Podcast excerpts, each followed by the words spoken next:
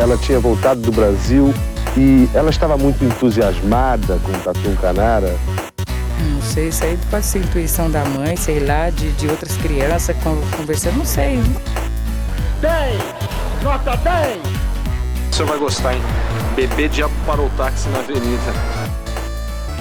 Ao vivo? É muito pior. Olá, eu sou o Danilo Corsi. E eu sou a Camila Kintzel. No episódio dessa semana, vamos voltar ao sudeste do Pará e ver como o desmonte e descaso com Serra Pelada levou a um dos capítulos mais tristes da história do Brasil, o massacre de Eldorado dos Carajás. Mas não pense que a história é simples, que latifundiários foram lá e mataram dezenas de sem terra. Tem mais caroço nesse angu do que isso. Você vai entender que eles, sempre eles, os militares, operaram um grande esquema de corrupção que levou ao massacre e execuções desenfreadas. Mas antes, uma palavrinha sobre nossos apoiadores. Primeiro o siteguy.dev. Quer um novo site ou e-commerce para o seu projeto? Fale com eles. Seu novo site sai rapidinho, com muita segurança e preço bem baixinho. Vai lá em siteguy.dev e confira. Agora, Camila, o que o Drinco nos mandou hoje? O vinho de hoje é o Eldorado Tonic Wine, um vinho estilo Porto feito na Escócia e que leva cafeína na sua formulação. É bem forte, de sabor bem intenso. Lá no Drinco você encontra esse vinho doidão por 80 reais. Mas beba devagarzinho, tá? Porque é Porto. Brinde história? Tchim, tchim. Tchim, tchim. Duas horas de conflito que deixaram marcas para o resto da vida.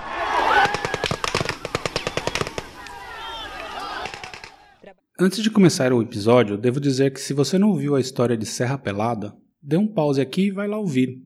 Vai ajudar bastante a entender o caldeirão que a região vivia na época. É foi o penúltimo episódio, um, um antes do, dos Irmãos Necrófagos. Exatamente. Dito isso, vamos lá. No início da década de 1990, o município de Eldorado dos Carajás, no Pará, surgiu como parte do desdobramento de Curionópolis, a cidade de Serra Pelada. E como vocês ouviram lá no episódio do garimpo, nos anos 90 aquilo lá estava caótico. Não era mais permitida a garimpagem, muita gente forçava a reabertura de Serra Pelada, mas o povão mesmo que lá vivia estava completamente abandonado pelo poder público. Junta-se a isso o fato que a região é completamente infestada de latifúndios, a maior parte deles frutos de grilagem. Deixa eu explicar melhor. Eldorado fazia parte do grande projeto do governo ditador militar que se chamava Projeto Grande Carajás. A ideia era fazer a exploração mineral da região e também havia a ideia de instalação de uma colonização agrícola para a manutenção da mão de obra que migrava para a região. Esse seria o papel de Eldorado. Só que as pequenas propriedades nunca foram levadas adiante, porque os grandes fazendeiros da região foram lá armados e expulsaram todo mundo, anexando as terras às suas propriedades. Ao mesmo tempo, usavam essas pessoas para a extração de madeira e na criação de gado. E tudo isso ocorreu nos anos 80, criando uma massa gigante de pessoas sem terra. E a violência corria solta. Um dos marcos foi o assassinato da missionária católica irmã Adelaide Molinari, em 1985, alvo colateral da tentativa de assassinato de Arnaldo Dolcídio Ferreira, membro do Sindicato dos Trabalhadores Rurais de Marabá. Ele escapou desta, mas foi pego e morto em 92. Então temos ali na região milhares de pessoas sem terra e grandes proprietários dispostos a tudo para manter o status quo. E a partir de 1994 temos o governo Fernando Henrique Cardoso, que dizia ter em sua pauta a reforma agrária, mas como todo mundo sabe, nada fez de efetivo para isso acontecer. Sendo sincero, ele estava cagando para a reforma agrária. Na verdade, a reforma agrária nunca foi feita, né? Mesmo pelos governos de esquerda. Pois é, mas ainda assim tem números melhores. No final de setembro de 1995, o Movimento dos Trabalhadores Sem Terra conseguiu organizar 3.500 famílias, mais da metade delas eram de ex-garimpeiros de Serra Pelada, e criaram um acampamento à margem da estrada, próximo à fazenda Macaxeira, reivindicando a desapropriação da área, pois a fazenda era improdutiva. E a fazenda Macaxeira ela ficava, na verdade, fora de Eldorado dos Carajás. Era próximo a Eldorado dos Carajás, mas não era exatamente na cidade. Macaxeira é abóbora. Dois meses depois, o INCRA apareceu para fazer o seu laudo e atestou que a fazenda tinha 42 hectares, 41 deles sem nada e um hectare com uma reserva de árvores, que poderia ser explorada. Portanto, ela era produtiva e os sem terra não tinham direito de estar ali. A grande questão é que Plínio Pinheiro Neto, dono da macaxeira, pagou por esse laudo. Que absurdo. Obviamente, isso era um escândalo, Mas se hoje em 2021 o que acontece no Pará ninguém se importa, naquela época mais ainda. Então os sem terra decidiram agir e em 5 de março de 1996 decidiram ocupar a fazenda Macaxeira para abrir novas negociações com o INCRA. A questão é que, enquanto o MST agia, os latifundiários também. Neto criou um consórcio com outros 20 donos de terras para tomar providências necessárias, pressionando inclusive Paulo Sete Câmara, o então secretário de Segurança Pública do Estado. Chegaram a exigir maior repressão ao MST e entregaram uma lista de 19 pessoas que deveriam desaparecer para voltar à paz na região. Na lista estavam todos os coordenadores do MST no estado do Pará. Só gente boa. Só gente do bem. O presidente do Instituto de Terras do Estado do Pará colocou-se como mediador entre o INCRA e os trabalhadores rurais para agilizar o assentamento de 3.500 famílias. Ficou combinado entre as partes que seriam enviadas 12 toneladas de alimentos e 70 caixas de remédios para o acampamento. Nenhuma dessas promessas foi cumprida e no dia 10 de abril, aproximadamente 1.500 famílias iniciaram uma caminhada para Belém, capital do estado, a 800 quilômetros de distância. Essa marcha tinha como objetivo protestar junto ao governo do estado pelas promessas não cumpridas e principalmente pela demora no processo de desapropriação da fazenda Macaxeira. Macaxeira, na verdade, não é abóbora, é mandioca, né? E agora você me pegou. Porque a abóbora acho que é girimum. No dia 16 de abril, os trabalhadores resolveram bloquear a estrada PA 150, no quilômetro 95, já próximo ao Eldorado dos Carajás, exigindo comida e ônibus para continuarem a caminhada. Foram abertas novas negociações, tendo como mediador o comandante da Polícia Militar que prometeu alimento e ônibus. No dia 17 de abril, pela manhã, foi dada uma informação de que as negociações estavam canceladas. Então, o cenário estava montado. Os trabalhadores voltaram a bloquear a estrada. Por volta das 16 horas do dia 17 de abril, os trabalhadores rurais foram literalmente cercados. A oeste por policiais do quartel de Paraupebas e a leste por policiais do batalhão de Marabá. Eram 155 policiais ao todo. Então, temos de um lado trabalhadores com paus e pedras e de outro lado, policiais com metralhadoras e fuzis. Há controvérsias sobre quem começou, mas o saldo foi bem preciso. 19 trabalhadores rurais morreram, com 37 perfurações de bala e 56 ficaram feridos. O primeiro a morrer foi um deficiente auditivo, que não viu o barulho dos tiros. O primeiro tiro acertou seu pé direito. A gente, grita... a gente gritava para ele correr, mas não adiantava. Os soldados chegaram perto e atiraram na cabeça disse Francisco Clemente de Oliveira, agricultor é, em Serra Pelada, que testemunhou a morte, segundo ele relatou à Veja na época. O último foi um líder do MST, Osiel Pereira, de 17 anos, preso e algemado, que foi morto com um tiro na testa. Depois de algemado. Prestou atenção como esse último morreu, Camila? Depois de algemado. Pois é. Então deixa eu explicar como a coisa se deu. O legista Nelson Massini, que fez a perícia dos corpos, confirmou que pelo menos 10 vítimas foram executadas a queima-roupa. Sete sem terras foram mortos, mortos com instrumentos cortantes como foices e facões. Basicamente, os policiais miravam na cabeça ou no coração para matar. Quando um sem terra se rendia, eles chegavam perto e executavam um tiro na cabeça. Três deles levaram um tiro na nuca. Os feridos caídos no chão eram mortos com golpes de facão ou foice, que eram dos próprios sem trabalhadores. É e que eles pegavam, os policiais pegavam pelo caminho. Eles inclusive cutucavam as pessoas para garantir que estavam mortas. Se não estivesse, bum, matavam. Bem, foi um extermínio mesmo. Foi um extermínio. A rodinha ali, né, né, quando começou essa coisa, a rodinha se espalhou na hora, claro. Mas os policiais foram atrás de todo mundo. Tinha uma lista para matar, né? Foi aí que pegaram o moleque Uziel e mataram. Então as pessoas correram para as casas, para as coisas os assim. Os policiais sabiam quem eram os 19, então? Sabiam, mas não estavam todos lá. Ah, entendi. Acho que eles pegaram três dos, da lista. E aí, crime acontece, feijoada. Os militares instauraram um inquérito de homicídio em grupo, mas como não existe isso na lei brasileira, a coisa se arrastou. Em maio, o fazendeiro Ricardo Marcondes de Oliveira, de 30 anos, depôs, responsabilizando o dono da fazenda Macaxeira pelas mortes. Eles teriam organizado uma vaquinha entre os fazendeiros para pagar o coronel Mário Colares Pantoja e o major José Maria Pereira de Oliveira para conduzir o massacre. Ai, peraí, então um dos agricultores resolveu dar com a língua nos dentes. Sim. E ele tinha o, pagado o... também. Não, ele não, ele era só um, um, Ele foi convidado a participar, mas ele não quis. E aí ele entregou o. Entendi. Que pagaram os, os PMs. Por fora. Por fora. O Fernando Henrique ele reagiu e criou o Ministério da Reforma Agrária. Indicou Raul Jungmann para cuidar das paradas, que conduziu à desapropriação da fazenda Macaxeira. Depois desse massacre. Depois do massacre. Também foi encomendado o Monumento Eldorado Memória, projetado pelo, pelo arquiteto Oscar Niemeyer para lembrar as vítimas do massacre do Sem Terra. Oscar Niemeyer é aquele comunista. Aquele comunista. Ele foi inaugurado no dia 7 de setembro de 1996 em Marabá e foi destruído dias depois a mando de fazendeiros. Caraca, mano. Dos participantes, 153 policiais foram inocentados em 2005. Porém, Mário Pantoja e José de Oliveira foram presos e condenados, o primeiro a 228 anos e o segundo a 158 anos de, de reclusão. Eles passaram exatas seis horas na carceragem e conseguiram habeas corpus. Somente em 2012 foram presos e passaram quatro anos em regime fechado. Em 2016, Pantoja, alegando problema de saúde, conseguiu a prisão domiciliar. Em novembro de 2020, ele foi abraçar o capeta. Oliveira conseguiu a prisão domiciliar em 2018 e segue tranquilão. E, com o Plínio Pinheiro Neto, nada aconteceu e ele ainda levou mais de um milhão pela desapropriação.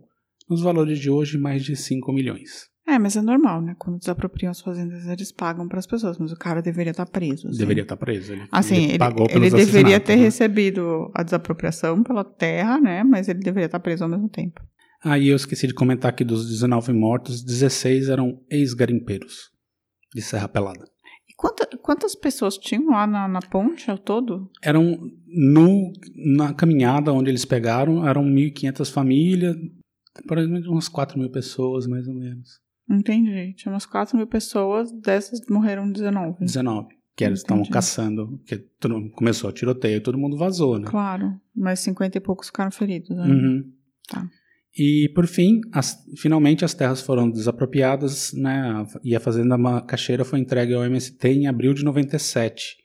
E ali formou-se o assentamento 17 de abril, que é, hoje ainda resiste aos constantes ataques de grileiros e fazendeiros, que aumentaram muito desde 2019. Por que será, Camila? Por que será que os ataques aumentaram desde 2019? É, por quê? O que aconteceu? Porque porque o governo do, do Brasil está sendo, o Brasil tá sendo comandado por uma pessoa que acredita em garimpagem e grilagem, basicamente, e que não acredita em, em pequenas reforma propriedades agrária. e nem em reforma agrária. E nem, em, na verdade, não acredita em agricultura familiar, né? Acredita em dar dinheiro para grandes exploradores de terra, mineradoras e, e grileiros em geral. Aliás, ali o sudeste do Pará, assim, mereceria uma atenção particular do Brasil, porque ali é meio terra sem lei, né? Os caras, esses grileiros, esses fazendeiros, eles eu fazem o que, que é, quiserem. É, eu acho ali, que né? o Pará e o Amazonas são dois estados que necessitam de muita atenção, sim. Mas sim, o, o Pará é extremamente violento, assim. Extremamente violento. É, tem que seguir o que a Eliane Brum escreve, né? Que escreve de lá. Ela escreve de Altamira, né? Altamira Pará, também, que é. é outro lugar que pega fogo. Né? É, então, eu acho que ler o que ela escreve é bem bom para tentar entender o que está se passando nessa região, assim. Sempre foi uma região disputada, porque é uma região que é fácil você chegar e tomar, Tem tomar conta vazia, e ganhar, né? é, ganhar um pedaço de terra. Mas, ao mesmo tempo, tá totalmente descontrolado isso agora. É horrível. Enfim, essa foi a história do massacre de Eldorado dos Carajás. E aí, Camila? O que você achou dessa história toda? Você lembra do massacre? Eu lembro de ouvir falar, assim. Eu, eu lembro que teve um massacre, assim, mas vou te falar que não era uma coisa. Eu lembro que eram pessoas do MST também, mas eu não lembrava exatamente em que condições tudo isso tinha acontecido e tal. É terrível, mas é uma coisa esperada, né? No final das contas, não tem. O que eu achei muito curioso, e eu, lembrava bem da história, assim, porque nessa época eu trabalhava lá na Folha de São Paulo, então foi bem, foi bem coberto, assim, mas eu estava assistindo material sobre, sobre Eldorado e vi muita reportagem da época, especialmente da Globo. E, assim, o tom que eles tratavam o MST naquela época, assim, era muito bizarro. Não que tenha melhorado muito, mas, assim, tipo, basicamente, assim, é, eles estavam naquela vibe de tipo, ah, isso acontece, tá vendo? Assim, vai mexer com a terra dos outros, é, não sei o quê. Eles só estavam muito... Os invasores, eles, eles eram todos os invasores. É, né? eles só estavam me como terrorista, né? É uma coisa muito maluca, assim. Sendo que, assim, tem duas questões. Eu, isso tem três questões que eu acredito piamente. Se eu fosse presidente do Brasil, tem três questões que eu acho que a gente precisa resolver. Talvez quatro. A primeira é é, a reparação, a reparação histórica dos negros e indígenas, isso é fundamental, assim, para acabar com o racismo, sabe? Punição para racista e reparação histórica. É, a segunda é reforma agrária, e as duas coisas estão meio ligadas, entendeu? Da terra para essas pessoas, pra, para as pessoas. Aliás, se pegasse toda a população da, da Europa e colocasse no Brasil junto com a população do Brasil, todo mundo ia ter espaço para ter terra para todo mundo. Sim, não, é, assim, reforma agrária é fundamental. É impossível você ter pessoas que têm, têm fazendas do tamanho da Catalunha, que eu estava vendo esses dias, tipo, Blairo Maggi tem uma fazenda do tamanho da Catalunha. Não é possível, sabe? É tipo de estados aqui, de países quase da Europa. E que é um cara que tem uma fazenda. Isso é a segunda coisa. A terceira coisa seria educação de básica, assim, educação básica de qualidade, porque a gente não tem. E isso ferra todo o processo, tudo de tudo. E a quarta seria a punição aos militares, pelo que eles já fizeram. Isso é muito importante. O É, Brasil sabe? não vai para frente enquanto não punir essa turma. É, mas assim, a gente precisa, tipo, sentar e, e discutir com a história, assim. Então vamos discutir com a história, com a nossa história de racismo, né? E o que a gente tem feito, assim, vamos discutir. Vamos discutir qual a história da, da terra no Brasil, quanto ela, a distribuição não existe de terra. É, mas a vibe no Brasil é igual aquela frase que eu vi hoje lá em algum podcast, lembrando do maledeto do Pedro Malan, que no Brasil até o passado é incerto, né? É, então, é, e tem uma coisa meio. A gente muda o passado, se for o caso. É, é, e assim, e, e- e elite no Brasil não é elite, né? São os ricos. Revistas. É, são, são os ricos que querem ganhar dinheiro, assim. É tipo, eles só querem, tipo, salvar o seu, assim. Não estão pensando em futuro, em construir nada, assim. É E- muito louco, né? E você já falou a quarta coisa? Ah, são os militares, educação, dos os militares, militares, racismo e reforma agrária. Eu acho que são as quatro coisas, assim. De verdade. Se resolvesse isso, resolvi o Brasil. Vai ser difícil. Nossa, vai ser, é por isso que a gente tá aqui. Enfim, É, enfim. essa foi a história de hoje. E agora a gente vai dar uma pausa e já voltamos para os recadinhos. Sim, sim. Tonte enganou eles, dizendo que ia mandar 50 ônibus para trazer eles até o INCA. E eles ficaram todo mundo alegre, esperando que os ônibus chegavam, todo mundo dizendo que ia beber com a janta. E eles, quando eles estavam esperando os ônibus, onde foi, foi o aviso que a polícia vinha. E aí um batalhão de polícia do Marabá para lá e outro batalhão do Parapé para cá. E aí não teve como ninguém se livrar. Eles foram chegando e foi fazendo fogo, não teve conversa com ninguém. E o pessoal correu de um lado e outro, eles correndo atrás e atirando. Camila, se alguém aí também quer fazer grilagem e tal, e quer falar com a gente, como faz? Não faz, né? Por favor, se quiser fazer Manda grilagem. não- Planalto sem número. É, não fale comigo, mande pra caixa postal do Jair, não é? Que não tem grilagem, não. É, mas se você quiser falar, denunciar a grilagem, você pode. Aí, tipo, manda um, pro contato arroba muitopior.com.br. Ou assim, no Facebook, ou no Instagram, ou no comentário no YouTube, ou comentário no próprio site. E é isso. Tá, e agora vamos fazer os recadinhos. Primeiro, a Andrea Cubas, a nossa cara caramba caraô, que falou que o caso dos irmãos Lázaro lembra mesmo um pouco dos irmãos é, necrófilos, lembra o caso do Lázaro, mas eles ganham no quesito terror e horror. Assim, o Lázaro, ele é- tinha uma coisa de psicópata. Eu até respondi pra ela. Tem uma coisa bem de psicopatia no Lázaro, mas ele tava ganhando, né? Dizem que ele tava sendo pago pelos, pelos, pelos fazendeiros, né? E tal. Porque esses meninos, eles eram adolescentes, assim, eles não tinham a menor chance. Psicopatas, né?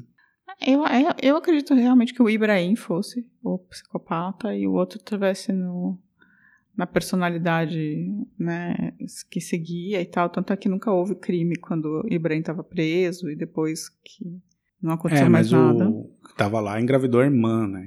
É, Então. Já o Fernando José, também sobre o episódio dos irmãos necrófilos, falou que esses dois parecem que pararam na fase animal do ser humano, agiu por impulso e instinto, e mas que também acha que era uma resposta às condições de vida, abuso paterno, discriminação, e provavelmente sofriam com a sociedade. sempre é, né? Nunca é uma coisa só, eu acho. Sim, é sempre uma soma, né?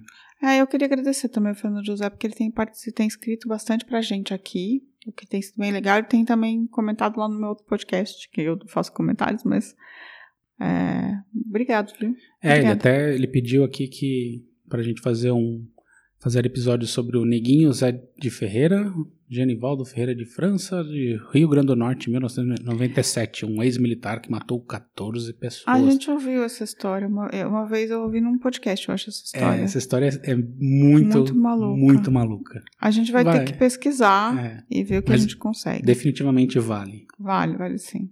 O Paulo Alves falou que mais um caso nada familiar para um podcast. E aí, se a gente for nessa linha, ele sugere os canibais de Garanhuns, que faziam Uhum. pastéis de carne humana. Eu fiquei com vontade já de fazer os, os canibais de Garanhuns. Eu vou fazer. Isso tudo aí vocês peçam pra Camila, tá? Se quiser É. que, fa- que fale de militar, eu falo. É, o Danilo é mais das- dos massacres, eu sou mais do, dos crimes reais, assim. Eu gosto desses casos completamente surreais, assim. E ele também falou sobre música brasileira pra gente fazer um episódio sobre a lenda de Damião Experiência. E ele disse que é difícil porque não tem muita informação sobre o cara. Na verdade, eu nem sei quem é Damião Experiência. Ah, eu mas coloquei enfim, na, na lista pra gente pesquisar. Vamos pesquisar. É, é engraçado, né? Que às vezes uma coisa puxa a outra e, e os- os- as indicações de vocês são boas, viu? Porque às vezes a gente tá pesquisando uma coisa e acaba ficando com vontade de, de fazer sobre outro assunto, o assunto puxa outro, é bem bacana. E o Giancarlo também escreveu, né? Giancarlo. Escreveu, escreveu Giancarlo. Ele também ficou um pouco chocado com, com os irmãos necrófilos. É muito brutal. E ele me mandou um, um origami. Ah, É, ele me mandou um origami, a foto do origami, porque não dá pra mandar um origami, mas agora eu tenho um origami, que é um, um dragão super bonitinho. Cool. É, fofíssimo. Obrigada, Giancarlo. Grazie, Emília, Giancarlo. E esse daí foi o que eu anotei. Você tem algum recadinho que eu esqueci de falar, que você lembra, que você viu e eu não vi? Não, que eu lembre, não. Mas agora eu, eu quero dizer que eu tô fazendo a pesquisa da, da próxima semana. A gente tá fazendo. Vai ser um episódio um pouco mais leve. é, da próxima semana, e eu tô pretendendo fazer uma sequência de mais leves, porque a gente tá sendo muito pesado de novo. Não, então você vai fazer um mais leve, mas eu também volto com uma grande tragédia. Ai, meu Deus do céu. Danilo e as tragédias. Essa não é massacre, é tragédia. Tá, então é, é semana que vem é MPB. Agora vai ser aquele que não foi, porque eu, eu prometi MPB e mandei uns necrófilos. Agora não vai ser isso. Vai ser MPB mesmo e eu vou tentar fazer mais umas biografias e tal. E, e digam pra gente. Eu até. Eu, eu tinha uma pergunta pra fazer, na verdade, se vocês puderem responder. Agora que a gente tá nas Olimpíadas, eu até pensei em mudar um pouco a pauta, fazer alguma coisa sobre esporte. Vocês acham legal? Será? Respondam. Respondam, tá bom? Então é isso. Semana que vem estaremos de volta. Um beijo, gente. Tchau, tchau. Tchau. Ao vivo é muito pior. Esse episódio é um oferecimento de trinco.com.br e siteguy.dev.